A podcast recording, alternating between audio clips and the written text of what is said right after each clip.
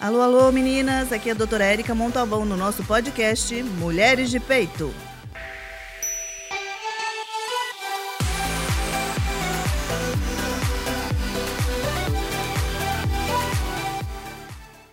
Olá, olá! Primeiro eu quero agradecer todo o carinho de vocês com o nosso podcast. É nosso, né? Mulheres de Peito é nosso, volto a repetir. Quem quiser acompanhar a gente no Spotify, tá Mulheres de Peito. E no YouTube, doutora Érica Montalvão, você consegue assistir o vídeo dessas gravações. Estou muito contente de vocês estarem acompanhando conosco e tem dado apoio né, a essa, essa empreitada nossa. O tema de hoje, é, eu trouxe um convidado muito especial, até assim, Estou com cuidado porque ele sabe muito, mas assim, eu adoro trazer gente assim porque eu também quero aprender bastante, né? Dr. Oswaldo Couto, ele é neurologista e cefaliatra. Olha, aprendi uma palavra nova. Obrigada por você ter aceitado esse convite.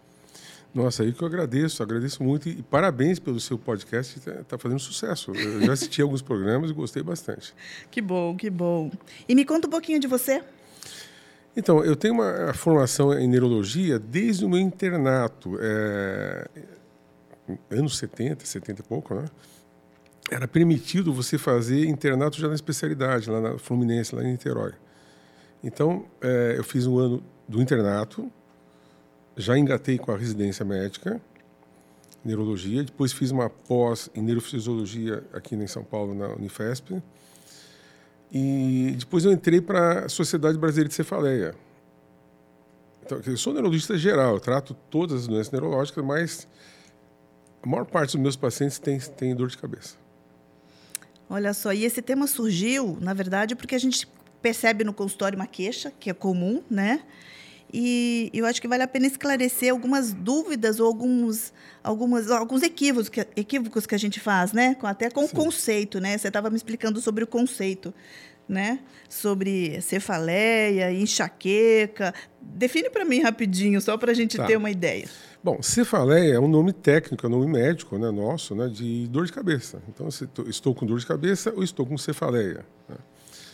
Já enxaqueca é uma doença é uma doença e o sintoma mais conhecido, às vezes o mais é, é, irritante, é, é a cefaleia. Mas não é só a cefaleia. A enxaqueca é uma série de sintomas que mudam desde a infância até a idade adulta. Crianças, por exemplo, têm as chamadas síndromes periódicas da infância. Eles têm dor nas pernas, alguns têm enxaqueca abdominal, dói a barriga, é, passam mal em viagem, chama cinetose, ou então brinquedo que, que gira muito. É, tem vertigem benigna da infância. É benigna porque não é uma doença grave, mas é, é, muito ruim. A criança fica tonta, fica pálida, vomita às vezes no meio da rua. Então, tudo isso é chamado equivalentes da enxaqueca. Sem contar a aura. Tá? A aura são alterações visuais ou sensitivas ou motoras. A maioria das auras é, acontece junto com dor de cabeça, mas você pode ter aura sem dor. Ah, então ótimo. E essa, essa, essa sua explicação que criança traz sintomas da, da enxaqueca, né, mas de, de em, em, lugares diferentes, né? Eu já estava aqui, eu, quando estava conversando um pouquinho antes, eu já estava aqui imaginando, né, como é que faz o diagnóstico disso em criança, né? E, e, e, assim, o tema nosso hoje é focado em mulher. Lógico que vale também o esclarecimento que tem muitos. É, essa é uma queixa comum, na verdade. É, a gente estava conversando que é bem comum em mulheres, né? Mais comum. Sim, é, na população em geral, é, 16, no Brasil, 16% dos brasileiros têm é, enxaqueca. É bastante, é muita coisa. Dá, dá 25, mais de 30 milhões de pessoas. Nossa Senhora. E a gente calcula que 25 milhões são mulheres. A maioria é mulher. É 3 para 1, mais ou menos, em relação aos homens. É, Sabe-se por quê? Tem alguma... Fator hormonal. Ah, gineco, fator cuidado. Hormonal, é, fator hormonal. Pode ter algum outro fator, mas a gente ainda não, não tem certeza. Uhum. Não, mas o hormonal é por causa da piora no ciclo menstrual. Essa, essas é. variações Exato, hormonais. Flutuações hormonais. Né? Exatamente. Né? É. E, e para a gente, como ginecologista, eu também falo que é muito difícil de tratar. Primeiro, porque o tratamento deve ser contínuo e a maioria suspende quando acha uma melhorinha, né? Aí voltam os sintomas de novo. Então, as pessoas têm que é, ter noção, ter consciência de que ela não é obrigada a ficar sofrendo isso. Entendeu? Tem, tem como resolver. Não é, não é você ficar se automedicando, ir na farmácia, ah, me dá um remédio aqui para dor de cabeça e tal. Isso corre o risco de cronificar a dor de cabeça, você aumentar a frequência. Se você tomar mais do que oito dias de analgésico no mês, você pode entrar na chamada cefaleia crônica diária. São pessoas que têm, chama diária, mas não é. É de 15 a 30 dias de dor de cabeça no mês, não é brincadeira. E é comum isso, né? Infelizmente é comum. É, geralmente, assim, na mulher a gente já comentou que, que as causas, é, principalmente essa oscilação, flutuação hormonal, é, e tirando a parte hormonal, tem alguma outra causa específica? Tem, tem, você tem os gatilhos, né? Os gatilhos são, são os mais variáveis possíveis. Você tem um gatilho emocional, né? Quem tem enxaqueca tem uma sensibilidade. É um cérebro instável, Érica. É, ele é sensível, é como se fosse um alarme de carro que toca assim você abrir a porta. Você chegou perto do carro, ele já toca. A enxaqueca, o cérebro é muito sensível. Então, ele tem uma sensibilidade muito grande por emocional, tá? Então, um estresse grande, uma preocupação, ansiedade, até depressão e o cérebro da enxaqueca facilita isso. Então é um, é vai e volta.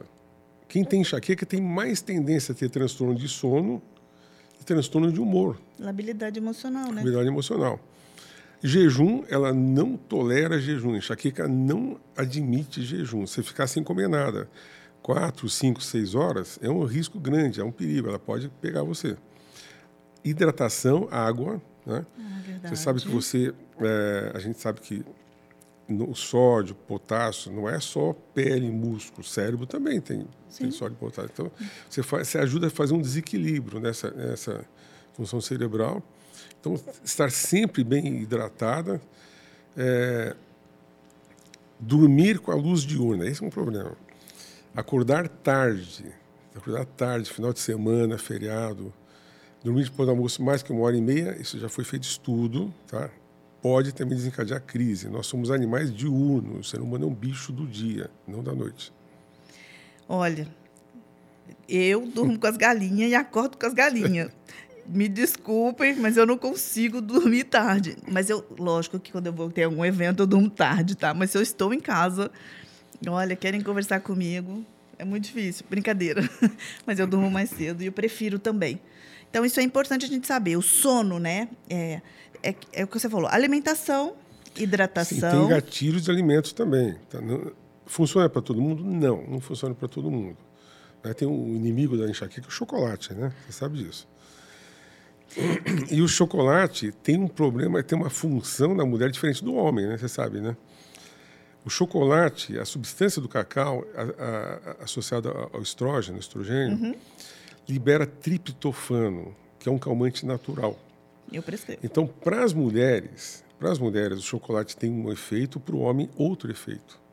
Então, o homem come chocolate como se fosse um doce. É um doce. Ele troca para uma coxinha é fácil. Entendeu?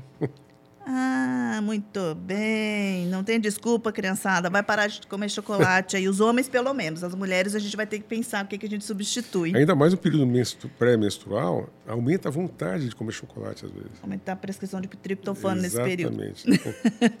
a enxaqueca pode ser prevenida? Pode, ela pode ser tratada. Tratada mesmo tratada, ou só prevenida? Tratada. Prevenida. Tratamento preventivo, profilático. Certo. E, e geralmente, assim, é, o que, que você orienta, além do que você já comentou agora, né, dessas, que são os gatilhos, né? Sim, os gatilhos. Você produzir um tratamento assim natural que é bem eficaz é você aumentar a produção de endorfinas, tá? Com atividade física. Perfeito. Então, é, a gente consegue dar alta para o paciente até. O cara fica todo feliz. Se ele aprende a fazer exercício e não para de fazer. Só que não pode ser exercício extenuante. Se você intensificar, o efeito pode ser o contrário. Entendi. Então, uma atividade aeróbica moderada, tranquilo. Contínua, Conti né? Três vezes por semana, pelo menos. Tá. Tá contínua de 40 minutos, exatamente. Contínua de 40 minutos. Evitar saltos, pulos, porque o cérebro não gosta que você fique pulando. Né? O nosso, nosso, nossa biologia animal humana não foi feita para pular. Pega tornozelo, joelho, e o cérebro sofre com isso. Evitar tensionar a cervical. Então, exercício que tensiona a cervical. A cervical é um dos pontos gatilhos da enxaqueca.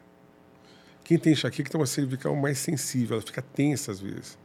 Não por problema de coluna, tá? nem que você tenha uma hérnia de disco na cervical, ela não é culpada da enxaqueca. A enxaqueca é uma coisa cerebral, mas ela estimula os músculos, inclusive até o trapézio, a ficarem contraídos. Então, entre os sintomas não de dor, não de cefaleia da enxaqueca, tem a, você tem a tensão cervical,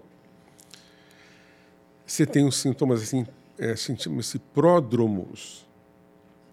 Antes de você ter uma crise, de horas a dias, você pode ficar com mais sede, bocejando sem motivo, fraqueza, um cansaço sem, sem explicação. Você pode mudar o humor, atrapalhar o teu sono, vontade de comer outras coisas, inclusive o tal de chocolate. Tá? É, e até o raciocínio fica meio diferente. Tá. É, e, e, assim, a gente sabe que tava, quando a gente estava conversando e tentando alinhar é, de uma forma que a gente pudesse é, elucidar um monte de, de, dúvidas que são comuns, né?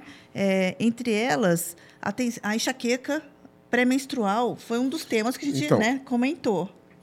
Então, são as fases da mulher. Né? Tem, é, quando ela começa, a menina começa a menstruar 12, 13, 14 anos, né? essa é a média, mais ou menos. Né? Uhum.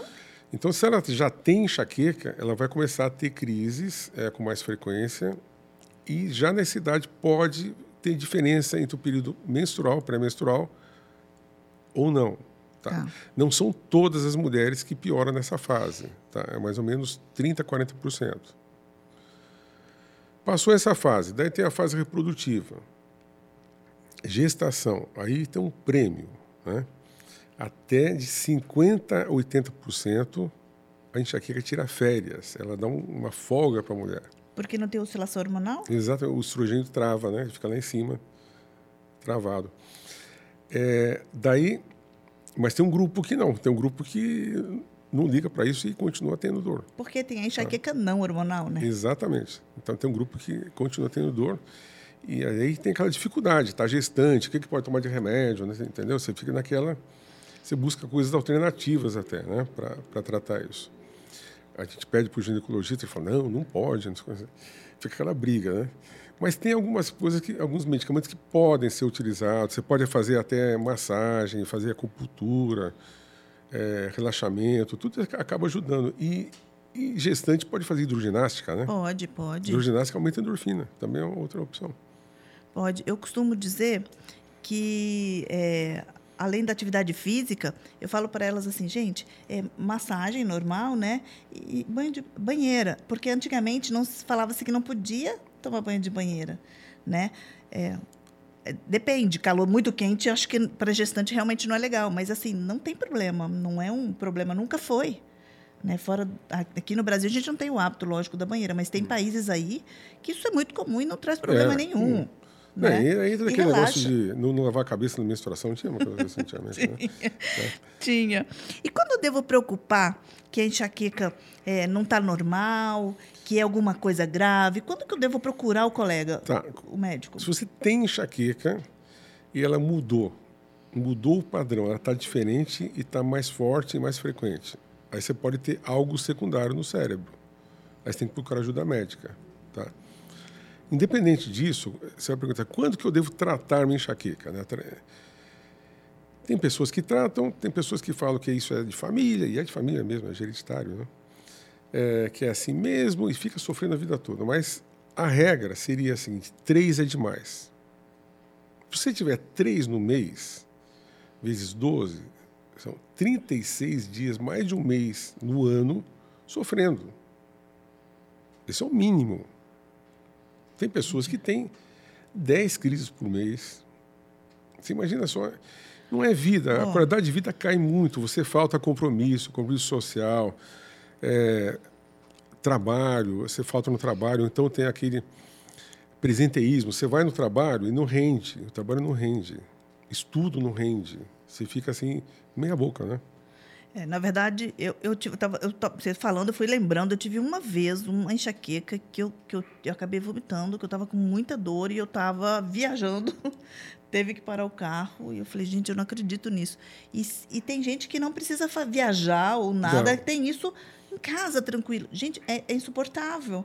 Né? Eu não tenho enxaqueca com frequência, graças a Deus, mas imagina quem tem. Você tem uma forma episódica leve. De vez em quando, assim, é. raramente, né? Tem, Ótimo, isso é bom. Quem tem desse jeito constante, tem que tratar, né? Tem, e tem tratamentos novos agora, fantásticos. A gente utilizava até, até um, um certo período remédios para outras doenças para tratar enxaqueca. Antidepressivo, anticonvulsivante, beta-bloqueador. E agora tem os chamados monoclonais. São anticorpos monoclonais, são remédios biológicos. Olha, que legal. Você toma uma injeção por mês. E tem resposta boa, não Nossa, mas é uma coisa fantástica. Acho que eu tenho uma assim. paciente sua passando é. comigo que ela falou que ela está tomando. É, não, eu tira com a mão, o negócio é impressionante. Eles ficam. Ó, teve um paciente que chorou de emoção. Imagina, passa anos sofrendo e, e de repente. E outra xingou a medicina porque não inventou antes. Aí falou para elas, olha, infelizmente a medicina vai trabalhando à medida que vão aparecendo dá, e os estudos, é, é o que né? Dá, é o que dá para fazer, né? Foi o que a gente falou, a medicina é uma ciência né, de verdades dinâmica, transitórias, dinâmica, né? Muito dinâmica, né? Muito dinâmica. É, embora é lento, se você for pensar é. bem que precisa anos de estudo para que alguma coisa seja efetivamente comprovada e aceita, né? Sem efeitos colaterais graves, é. né, que é importante. Mas ao mesmo tempo é rápida, se você for pensar bem, sim, porque sim. Né? Igual a gente estava conversando sobre os hormônios, né? Da reposição hormonal na perimenopausa, pelo desequilíbrio hormonal, a enxaqueca pode vir pior e ficar bem pior nesse momento que antigamente a gente tinha muito medo do câncer, né? A reposição hormonal sim. e o câncer. Hoje a gente já consegue é, responder com mais tranquilidade que não. É um fator de risco a mais. Sim, sim. Né? Sim. E um, tem um melhor tratamento para a gente prevenir ou é esse conjunto? É um conjunto de coisas. Você tem que mudar hábitos, né? É, de, de alimentação, se hidratar direitinho, é, não acordar tarde, é, se você tem um transtorno emocional, trate o transtorno emocional. Entendeu? Procura um psiquiatra, conversa com ele, às vezes, às vezes faz uma terapia. Né? Então, são vários fatores. E tem outros fatores também que podem interferir. Aí entra o fator de tensão muscular. Às vezes precisa ir no dentista para ver a distúrbio da, da ATM. Tá? Ah, é verdade. Tudo isso acaba atrapalhando. Então a gente fala assim: ah, se eu usar óculos vai sarar enxaqueca? Não, mas você tem que usar óculos, acabou. É outra história. Né? Então, é, são tudo que você tratar para não te incomodar, ela vai te agradecer. É, aí fala o tratamento global, né? Global, global. Não é. dá para separar a cabeça do resto só. Até infec infecções, você tem uma infecção urinária, você tem é, uma, uma, infecção é, pulmonar, é, sinusite também, ela piora, tá? porque é uma inflamação atrás de outra. É, a enxaqueca é uma inflamação neurogênica, é uma inflamação asséptica, não tem infecção, mas o cérebro inflama. Aí que entra essa injeção que eu te falei. Que legal, cara. Muito joia. E tem é, pessoas que têm mais predisposição, além, lógico, do que vem externo, que você falou, é, alimentação, bebida, falta de sono, é, não, não dormir direito, é, alguma coisa da pessoa que te traz predisposição a ter enxaqueca? Tem, é um fator genético, né? Tem até, eles até identificaram já alguns, alguns genes para que, que, estimulam, né? Então, o histórico familiar então, é verdadeiro. É verdadeiro, é verdadeiro. Não é dominante, por exemplo, você vai ter oito filhos, oito vão ter, não é assim, entendeu? Mas é um grupo pequeno que vai ter. As mulheres são mais transmissoras que os homens. O homem também transmite enxaqueca. Olha só. Também transmite. Menos, mas transmite. E o homem procura menos médicos, você sabe disso. Ah, né? sim. Por isso que as mulheres vivem mais. É, mas caiu agora, na pandemia, caiu. Fui ver a estatística do, do índice de mortalidade das mulheres, abaixou a idade. Sério? Eu tive dando uma olhadinha para ter uma ideia, aquelas curiosidades de pé de, de, de rodapé, e aí eu vi diminuiu a faixa etária, né? mas tudo bem. E qual a maior dificuldade da gente conseguir diagnosticar uma enxaqueca? Então, de, é, no, tem vários estudos em cima disso, mas, é, infelizmente, menos de 25% procura ajuda médica. O resto vai na farmácia se automedicar. Ah, é verdade. Esses 25% que procura ajuda médica, não quer dizer que ele vai no especialista, ele vai em qualquer médico. Aí pode ter um, um, um período sem diagnóstico, grande, grande. Fica, é, vai, no, vai no ortopedista, vai no dentista, vai no otorrino, vai no oftalmo, vai até no gineco, às vezes, pedir ajuda. Sim. Entendeu? E não tem o diagnóstico, demora para ter o diagnóstico. Chegar no especialista é 4, 5% mais ou menos. Na rede pública é pior ainda, chega nem 3%. O que eu, às vezes, percebo, assim, às vezes até elas procuram, é, tentam, né? Mas é, a gente não, não consegue, ela não consegue mulher é tudo imediatista. Eu tenho que falar. É porque também a enxaqueca está naquele momento. Aí depois Sim. ela começa a fazer outras coisas e esquece até a próxima enxaqueca, né? Então, às vezes, naquele momento que ela procurou, ela não conseguiu passar em consulta. Mas eu, eu que oriento para elas, a gente a marca uma consulta, mesmo sem dor, vá. Porque claro, você claro. consegue começar uma elaboração de tratamento e dar continuidade, né? Com certeza. Tem, tem que receber um diagnóstico, né? É, a enxaqueca é das cefaleias primárias, né? Cefaleias primárias você tem enxaqueca, cefaleia de tensão, tem a cefaleia em salvas também, que é gravíssima, né? É, mas deu o diagnóstico, você já tem um caminho para o tratamento.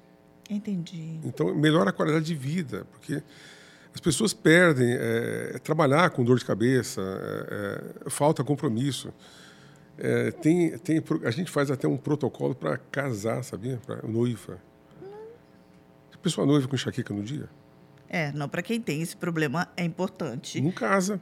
É importante. Igual a gente faz uma programação até para menstruação. É, pois é, pois é. Então, não, é, ela não consegue é. casar. Festa, aquela, é, vai numa festa, não posso, estou com enxaqueca. Ou no cinema, não dá. Então... Entre as dores de cabeça é, que ocorrem entre as mulheres, né? As flutuantes dos hormônios, né? As, pela flutuação hormonal, tensional e a gente falou das... Você falou em salvas salvas. É, tem, no seu consultório, tem alguma procura maior? Não, enxaqueca é disparado. Você fala em tensão, raramente alguém vai no médico. Só que ele está achando que tem algo na cabeça. Daí ele vai.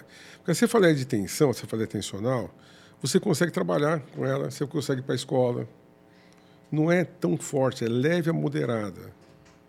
Tá? Não dá náusea, raramente dá náusea, é muito difícil. Tem alguns que tem, mas é luz não incomoda, barulho não incomoda. Enxaqueca até o cheiro incomoda, chama-se osmofobia, osmofobia, sensibilidade a cheiro. E quando chega alguém com enxaqueca, a gente orienta. Ah, ficar num lugar mais escuro, né? Evitar é. barulho. São os estímulos, né? né? E, e fala para mim, isso aí, na verdade, a gente não, não falou que ia falar, mas assim, o que você pode dizer sobre a cafeína e a enxaqueca? Bom, os medicamentos compostos para tratar a crise de, de cefaleia, todos têm cafeína. Ah aqueles famosos, é. assim, não vou falar aqui. Não, é, não né, pode. Né? Mas assim, é, é mas, porque mas, todos... você não pode ficar sem cafeína, mas não pode também abusar de cafeína. Entendi. Porque então, assim... Às vezes a pessoa trabalha no local, ela toma assim... Vários cafezinhos Vários cafezinhos por dia. Daí sábado, domingo ela não toma, a cabeça vai doer. Abstinência. Agora ela trabalha no local, vai trabalhar num shopping e tem acesso fácil a, a, a expresso. Aí toma quatro expressos no dia. Concentrado Aí é um cafeinismo, é muita cafeína. Aí pode doer também. Então tem que ter um equilíbrio. Né? É duas a quatro xicrinhas de café por dia, não tem problema nenhum. Ah, legal. Teve uma gestante, é, uma, ela teve né, uma enxaqueca e, eu, na verdade, ela não queixava. Né? Para mim, ela achava que tava, era uma sinusite né, na época e ela já estava acostumada a tratar por si só. E aí eu fui, fui escutar o bebê, estava taquicárdico. Aí eu falei, fui tentar pesquisar e descobrimos que ela tomava muito café. E ela não me disse. Aí eu falei, corta tudo. Ela cortou. No dia, no dia seguinte, a frequência cardíaca do bebê diminuiu e a enxaqueca dela sumiu. Nossa, mas assim, foi, foi um, eu achei que foi, foi o achado, né? Porque não é uma coisa que a gente pergunta com frequência se toma muito café, porque a gente acredita que. E se a pessoa ficar muito tempo tomando muito café, ela pode até ganhar um zumbido. Intratável, né? É difícil de tratar. É verdade. Só um instante. É, outra coisa que eu preciso, não posso esquecer, que uma paciente falou assim para mim: não esquece de perguntar. É, tem um momento exato para começar a tratar a enxaqueca ou, ou não? Três é demais. Assim, de, por exemplo. Criança. Não, é no sentido assim, ai, começou minha dor de cabeça, eu já trato agora ou posso esperar um pouquinho? Não, você tem que ter o diagnóstico, você tem que ter, é, na primeira dor de cabeça você vai tratar. Aham, né? aham. Então, é, você tem que ter uma frequência mensal, é, se atrapalha o seu dia a dia, aí você tem que procurar médico, você tem que ver o que, que é, o que está acontecendo, que tipo de, de cefaleia você tá, de dor de cabeça você está tendo. Né? E tem alguma dor de cabeça que esse paciente vem queixando? Primeiro é que nunca teve, eu vou falar, vou completar minha pergunta para você entender o que, que é. Que preocupa muito você. Ela nunca teve uma enxaqueca, uma dor de cabeça e de repente fala que teve uma dor de cabeça intensa. É, em algum momento. Então, chama, é, tem a chamada, chama-se Thunderclap Headache, é cefaleia trovoada. É a primeira dor de cabeça forte que a pessoa tem, sem antecedente. Ela nunca teve dor de cabeça na vida. Aí você tem que pesquisar algo no cérebro. Tá? Você pode ter uma, uma microhemorragia, um sinal de rompe, quase um rompimento de um aneurisma. Pode ser início de uma trombose. Tumor é mais difícil, porque o tumor geralmente dá convulsão antes da, de dor de cabeça. Mas pode ter também. Você tem, se tiver febre, pode ter meningite. Tem- aí- Aí já são as cefaleias secundárias, né? que elas têm um outro fator causal. São menos frequentes, né? Menos frequente, ainda bem. né? E assim, a gente papo, esse papo tá uma delícia. Eu sei que tem um monte de coisinha que vai me aparecer. A gente vai conversando, vai, vai, vai brotando lembrando. as coisas que eu precisava falar, mas eu não vou aumentar essa conversa para deixar mais um tempo para a gente outra vez se encontrar, tá? Mas eu- eu gostaria que você encerrasse assim com uma, uma orientação, igual você fala no seu consultório para as pacientes enxaquecosas, gostou, hein? É, para orientá-las do, do, do caminho para que elas tenham uma vida mais plena, mais fácil ou menos difícil? Tá. É, bom, primeiro, não fique se automedicando. Tá? É, eu sei que as pessoas, por exemplo, que falam, ah, dor de cabeça deve ser isso, isso, aquilo, toma esse remédio aqui. As pessoas querem te ajudar, mas às vezes atrapalham. Tá? Então, procura sempre ajuda médica. O médico das mulheres, o clínico das mulheres, a clínica das mulheres é ginecologista. Tá? Elas que cuidam de vocês, tudo, geral. Tá? Então, fala, pelo menos já fala com o ginecologista, ela vai te orientar, quem procura. Tá? Então, procurar médico se a dor for muito forte, incapacitante, atrapalha a tua vida, a qualidade de vida, muito frequente, procure ajuda médica sempre. E trate, que você tenha a, a chance de ficar feliz, de ficar sem esse sintoma muito desagradável. Olha, muito obrigada. E eu quero dar uma ideia aqui que me ocorreu. Eu sou cheia de inventar moda, como diria minha mãe. É, olha que legal, se montasse grupos de, de discussões, não é médica, é de pacientes sobre o assunto de cefaleia a cada dois, três meses, para, tipo, um grupos pequenos que quem quisesse aparecer, que geralmente é sof que sofre, né? É, seria interessante, hein? Ou já tem? é, tem, né? Tem. Em faculdades tem bastante a- isso, Não né? tem a Sociedade Brasileira de Cefaleia, ela tem é, grupos, ela tem no WhatsApp, ela tem no Facebook, ela tem no site.